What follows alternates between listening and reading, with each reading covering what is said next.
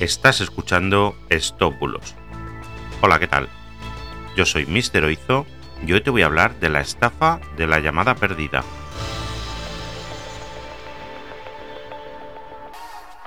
Empezamos.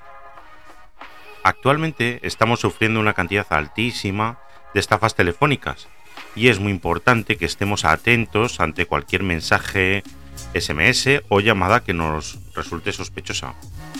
Hoy me centraré en las llamadas. Hay una estafa que lleva muchos años entre nosotros y la cual ha reputado últimamente, según informa la Guardia Civil en su cuenta oficial de Twitter. Te dejo el tweet que han escrito en el post para que puedas leerlo. Pues esta estafa consiste en llamadas con origen en Nigeria, Ghana, Costa de Marfil o Albania. El estafador hace una llamada de un solo tono y si cuando ves la llamada perdida de ese número extraño se te ocurre devolver la llamada, pues te cobrarán una tarificación especial de la que el estafador se llevará una parte.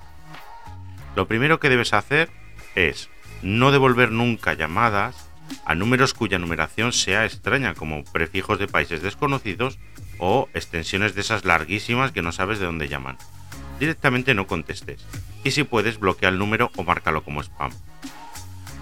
Personalmente y por seguridad frente a este tipo de estafas, solo deberías coger o devolver llamadas de los números que estén en tu agenda, ya que aproximadamente el 95% de las llamadas desconocidas en teléfonos personales son llamadas publicitarias.